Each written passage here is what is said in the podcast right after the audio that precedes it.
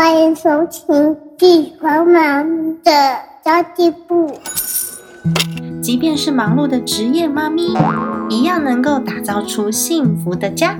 从育儿、财务知识到自我成长，我们都要样样精通。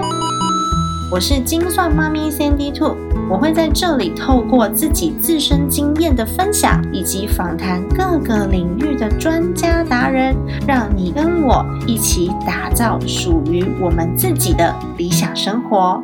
本集节目由台湾爱普生 Epson 赞助播出，在家工作，在家学习，Epson 帮你省钱又省心。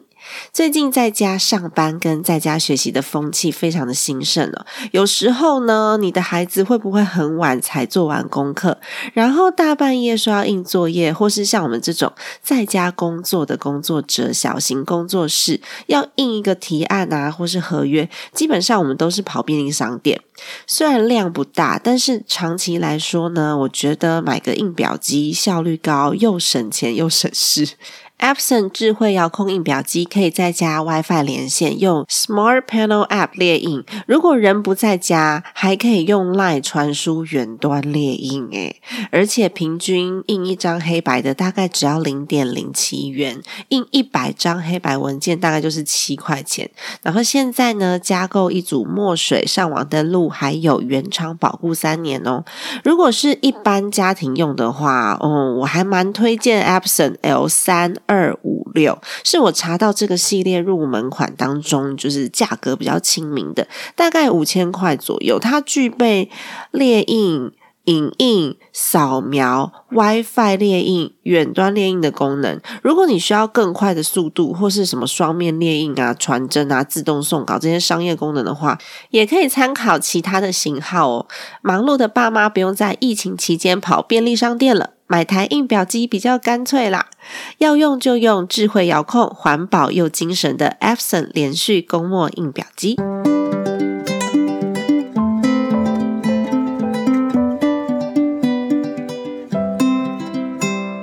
Hello，大家好，我是陪你精算生活、创造理想人生的 Sandy Two。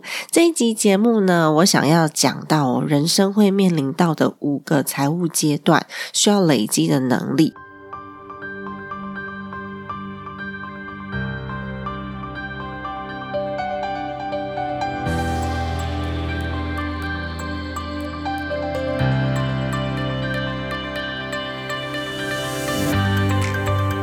什么会想到这个主题呢？主要是因为呢，我上个礼拜去到我的母校南山中学啊，真的是我演讲过年龄层最小的一场讲座，是针对高一的学弟妹的。就是现场有两个班级在现场，然后线上有十几个班级同步收看。那我就在思考说，诶，对孩子来说，好像帮他们去计算这个财务跟他们的距离太远太远了，尤其是私立学校的孩子，就有可能。他们对于财务上面的这个想法会比较少一点。因为家里面一定是不匮乏的嘛，除非呢，家庭教育当中父母亲把财商当成很重要的部分。我就有看过，就是现场几个优秀的孩子，他们会拼命举手，然后也会发表意见的。因为我之前其实有在大学里面讲过相同的主题，那我这一次呢，跟高中生讲，我就是觉得啊，天哪，我应该是要改变一下我的说法，让它变得更简单易懂，然后让孩子觉得我以后有可能会遇到这些问题哦，所以我。需需要累积自己的能力，累积自己的财富，累积自己的知识，持续向上，然后拥有成长型的思维。其实我不知道大家常不常回自己的母校哦，因为其实我念这所学校念了六年，我国中跟高中都在同一所学校念的。当时我爸只给我两个选择，一就是考上北医女，二就是直升。我只有这两个选择，然后呢，我就直升了。你也知道嘛，我这种功课水平，怎么可能考得上北医女呢？直升高中的那一年暑假，我整个暑假都在英国度过。然后高一升高二的那一年暑假，我是在美国跟加拿大度过的。所以你知道，我整个高中时期、国中时期就是没有什么烦恼啊，唯一的烦恼就是功课吧。还有谈恋爱，其实每次回到学校，我都觉得它是一个可以让我放松的环境。我好像就回到当时那个情境下，然后看到了以前的老师，觉得非常非常的开心。所以我其实是很希望我自己可以多在校园里面做贡献的，不管是私立学校、公立学校，或者是大学、中学、小学、幼儿园，甚至是家长。因为儿童的财商哦，应该是从生活当中，从越小开始培养起越好。当我们有这一份力量可以改变环境的时候呢，我们就尽力的去做。当拥有同样的财商或同样的金钱观、价值观的人越来越多的时候，代表这个环境也会越来越正向。其实，在私立学校里面，不见得所有家庭都是有钱的，经济水平都是高的。有一些家庭呢，他可能是把自己家里面的经济挤到一滴不剩，然后去让孩子念私立学校的。而且未来可能父母亲没有办法当你的天地一辈子，我们得自力更生的时候，像我自己就觉得我成长的速度算是蛮慢的，因为以前我父亲不让我打工，他禁止我打工，他都会讲说。说呃，家里养得起你，干嘛出去抛头露面？所以我自己觉得，我这方面呢算是比较弱势一点的，因为我成熟的时间非常晚，我真正接受到社会、接受到现实的时候，都是大学毕业之后的事情了。所以我个人现在非常支持大家，十六岁就可以去打工，十八岁就可以去实习。从小呢就累积经验，然后在我的工作挫折当中累积相当的智慧。我觉得从小就受到挫折是一件非常重要的事情。昨天老师其实有跟我讲说啊，就是有一个小高一的学生，他现在已经开始玩股票了，然后他就会跟老师讨论说，诶，这个股票的涨跌，然后他最近操作的绩效。我当时就跟老师说了。首先有两件事很重要。第一件事情是他家里面给他的这些基础财商教育的资源够不够？如果他的基础财商教育是不足的，这时候呢，他有可能去追求高报酬，他不知道其实存钱。守城、避险这些的重要性的时候，他有可能会觉得钱来得很快，所以呢，就忽略了我们现在要学习，我们现在要累积技术，要累积能力，然后我们要持续不断的培养自己，让自己未来的职业上选择比较多元，也会比较顺遂。但如果家里面其实已经从小就帮他累积这个财商知识，他知道什么是价值交换呢？他知道什么是存钱的重要性啊？他知道什么是主动收入，什么是被动收入当中的差异。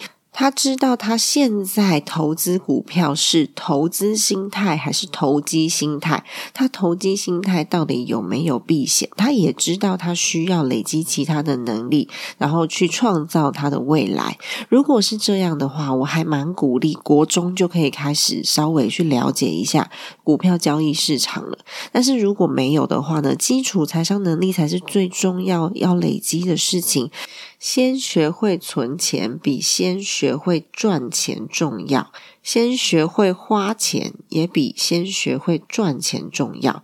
否则呢，不是通过工作收入来的金钱赚得太快，我们有可能会留不住，因为存不了，然后通通都花掉了，花钱的习惯不好，或是没有存钱意识嘛。那这是第一个。第二个呢，我觉得，呃，这个孩子如果他一开始在投资的时候他就失利，就赔钱了，有可能对他的人生会比较有帮助。因为他如果一开始就是赚钱的话，他有可能会因此而觉得骄傲，或是因此而对于金钱的认知有那种好像来得很快、很简单的错觉，那么会影响到长大之后呢，他对于金钱运用的判断。人总是要跌一跤才会学乖，我们也是这样啊。小时候爸爸妈妈跟我们讲说这个不行，那个不行，这个不行，那个不行，我们是不是都要试试看？然后失败了之后才说哦，真的不行哦，好痛。其实人都是一样啦，不要说孩子的，我们也是都这样长大的。所以在这场讲座里面呢，我特别特别的去告诉大家说，累积自己的能力。以及持续的学习才是最重要的事情。因为我们现在都有爸爸妈妈的保护，所以呢，我们感觉不到危机，是因为我们都在爸爸妈妈的羽翼之下。但是呢，当全家人都只能依靠你的时候，你有没有能力帮助你的家人？这时候，如果你靠得住，这才是真正的长大。所以我一开始我就在我的那个 PowerPoint 上面写上了 “It is your responsibility to protect your family”。所以全家人靠你的时候，你到底靠不靠住？现在我们就开始培养自己，将来呢，当有一天我们最爱的家人需要我们的时候。才不会什么事情都做不了。那这五个阶段呢？第一个阶段就是财务依赖的阶段。这其实财务依赖的阶段啊，长达了大约十八年。比如说，我们一开始呱呱坠地的时候是一个婴儿，婴儿可以做些什么呢？婴儿好像什么都不能做，只能依靠父母亲。一直到学生的时代，可能到十二三岁，青少年到十六十八岁左右。这时候，大部分的我们，为什么我说大部分呢？因为其实有时候有一些什么什么小童星啊之类的特殊案例啦，但是大部分的我们都是依靠父母亲的。这时候就希望大家可以先认识金钱的价值，认识真正的需求，然后呢，学会花有意义的钱。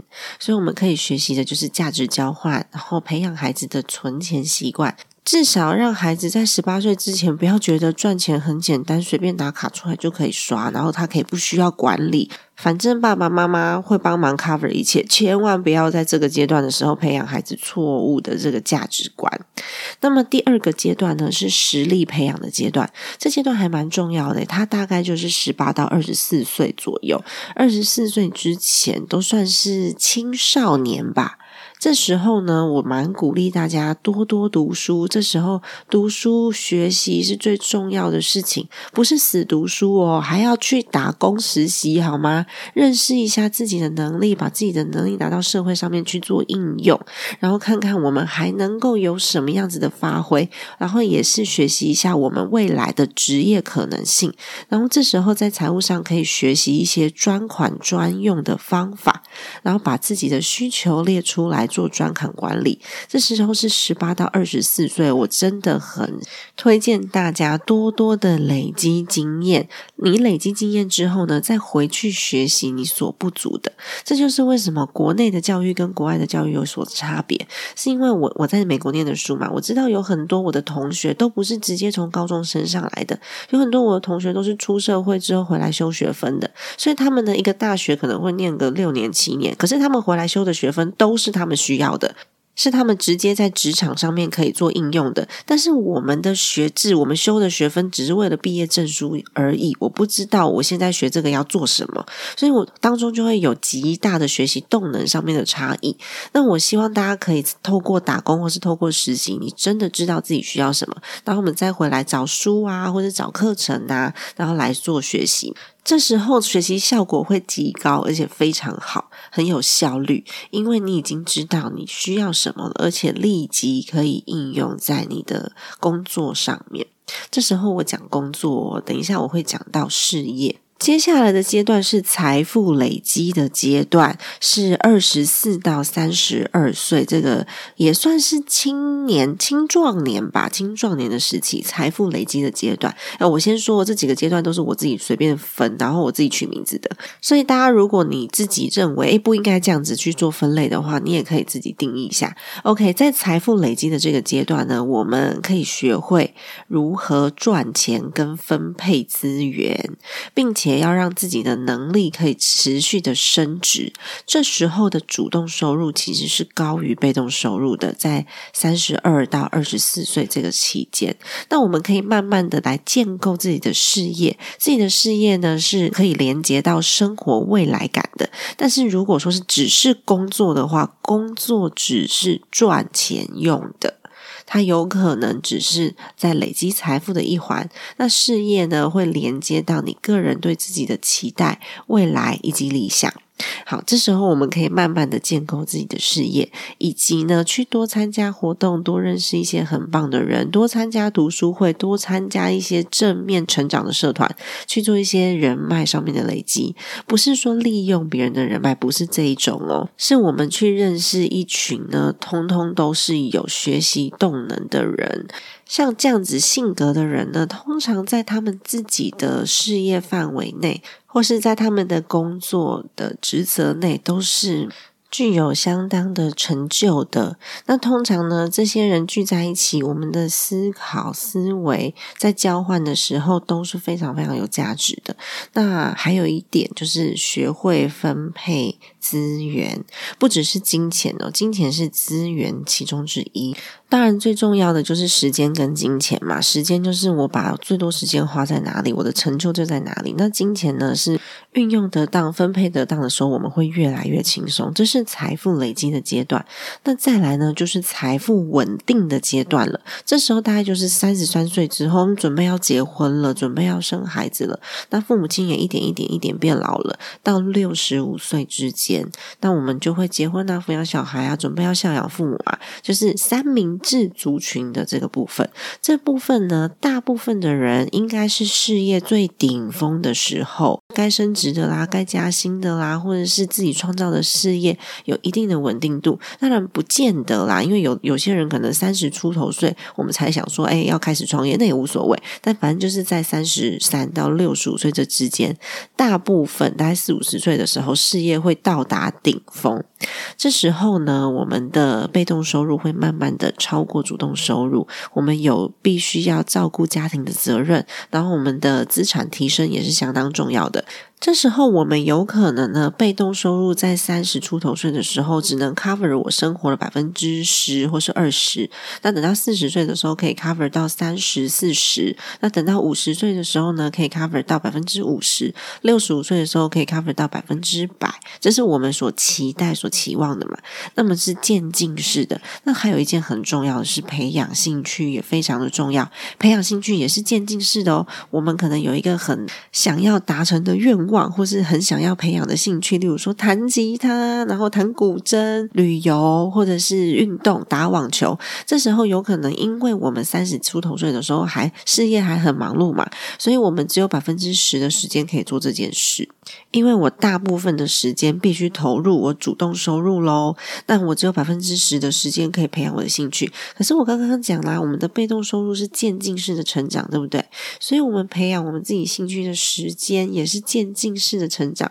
那接着呢，我们的被动收入到达百分之三十四十的时候，我就会有百分之二三十的时间可以去培养我的兴趣。那等到呢，我可以完全 cover 我的收入的时候，这时候我已经快退休了，然后我的兴趣培养。该尝试的已经尝试过了，我已经知道我喜欢什么，不喜欢什么。然后我也在这个兴趣培养的阶段呢，交到了很多好朋友。这时候我的老年生活就不会过得太孤单，你知道吗？因为我常常看到有很多老人家都是看电视，然后看一辈子，或是被电视看，这样子过了一辈子。诶所以。退休之后无所事事，那个身体状况会下滑的很严重，而且你会觉得这人生很无趣。我这一生都在追求提早退休，然后我退休之后不知道要做什么，好像比我工作的时候还要无聊，还要无趣。所以呢，培养兴趣是不是超级重要的？千万不要被电视看好吗？如果我们在财富累积的阶段跟财富稳定的这两个阶段，我们都做了足够的人脉累积，也就是呢，有人可以以跟你一起玩，跟你一起退休。然后我们退休之后，像我，我，我还有一些长辈朋友，他们超喜欢去露营，然后自己弄了一大堆的露营车，然后露营工具。长辈哦，而且都超过六十岁，我觉得超酷诶还有一群长辈是他们特别喜欢打电动玩具的，很酷哦，就是一边泡茶泡老人茶，然后一边。边嗑瓜子，然后还有花生，然后一边打 Switch PK，哎，这真的是我很向往的那个晚年生活。有一群好朋友，然后互相扶持，互相照顾。我们可以一起玩乐，不成为孩子的负担。孩子呢，如果孝顺要回来看看我们，当然很好啊。那如果说呢，他有自己的事情要忙，我也不觉得孤单。我不用一天到晚情绪勒索他，叫他回家，对不对？这时候六十五岁到九十岁，这个时候呢，理想当中应该是我们要被动收入超过主动收入，或者是我们存有足够的现金，可以过生活。反正我已经不太想什么养儿防老的事情了。现在年轻人自己过日子都还蛮辛苦的，以后我也不希望造成孩子的负担。但这时候呢，退休之后，我们又回到了财务依赖的阶段，因为我们已经。没有什么体力，或是呢心态上面，我们已经没有那么多的冲劲，说要去赚多少主动收入，所以这时候就是用年轻的时候存的钱，或是投资工具带来的现金流，然后来过日子，来生活喽。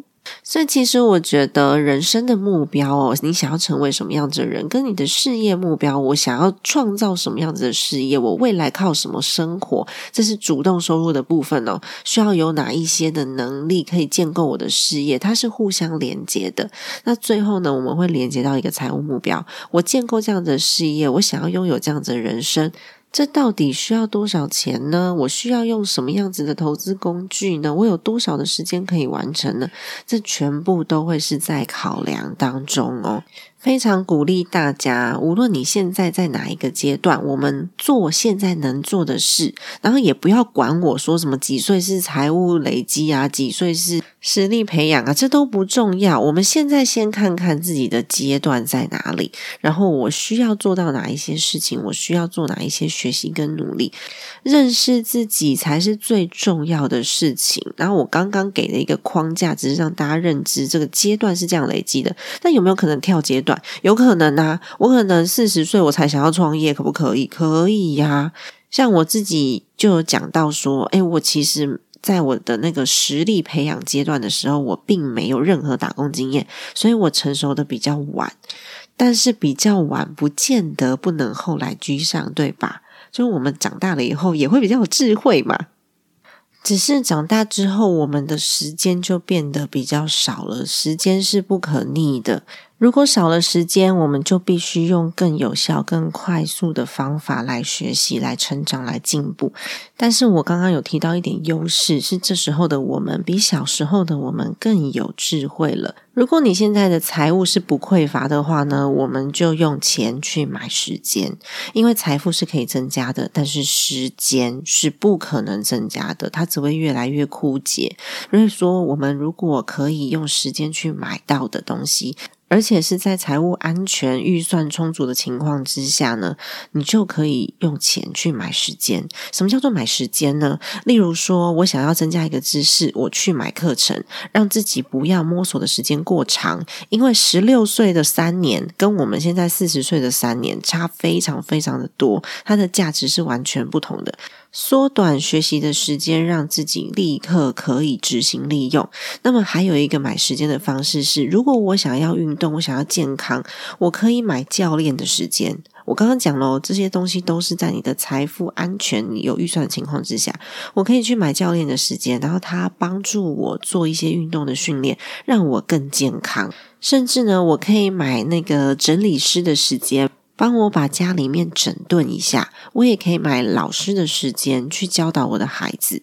所以呢，大部分呢。企业家在做的事情就是买大家的时间，帮他工作的人为了达到他公司的目标或是他的人生目标，所以我们卖时间给他，在他的公司里面工作。所以，我们只要在财务安全的情况之下，也可以有这样子的思维哦，把自己的家当成一间公司，我家里面的所需或是我的生活所需，都可以去买别人的时间换取。那这样子呢，我们在体验我们自己的生活。体验我们幸福的时间也会增加。毕竟我刚刚讲的，财富是可以无限度的增加的，这是看我们的能力嘛。但是时间却是不可能，任何一分钟你用多少钱都买不到的。偶尔请人来帮忙扫扫地，为了节省时间，坐一下计程车，这其实都无所谓。有时候我们会说什么“时间就是金钱，金钱就是时间”。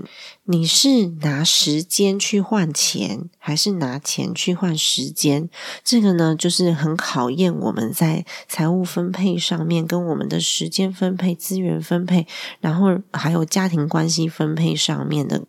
的智慧了。好的，在节目的尾声呢，要跟大家讲一下，就是最近呢，因为新书发表的关系，所以我有几场的公开活动，在三月份会发生。三月十三号下午，我会在宜兰；然后三月十八号会在新竹；三月十九号呢会在台中；三月二十号会在台南；三月二十六号会在台北，然后做一场就是出版社这边主办的比较主要的新书。发表会哦。为什么会一直一月初的书到三月才发表？是因为疫情的关系，一直不是很明朗，所以就不断的把时间往后推迟。然后出版社是因为他希望真的等到疫情相对稳定的时候再来举办，所以那个时候的时间就是定了三月二十六号这样。四月底有一场在桃园，但是目前呢时间还没有非常的确认。OK，那么今天的节目内容就先到这边结束啦。如果你喜欢我的节目的话呢，请记得五星好评，然后呢也可以帮我转分享给需要的朋友，然后让这集节目可以被推播在排行榜上面，被更多的人看见。家庭理财就是为了让生活无余。分享这期节目，让更多的朋友透过空中打造属于我们幸福的家。我们下一集再见喽，拜拜。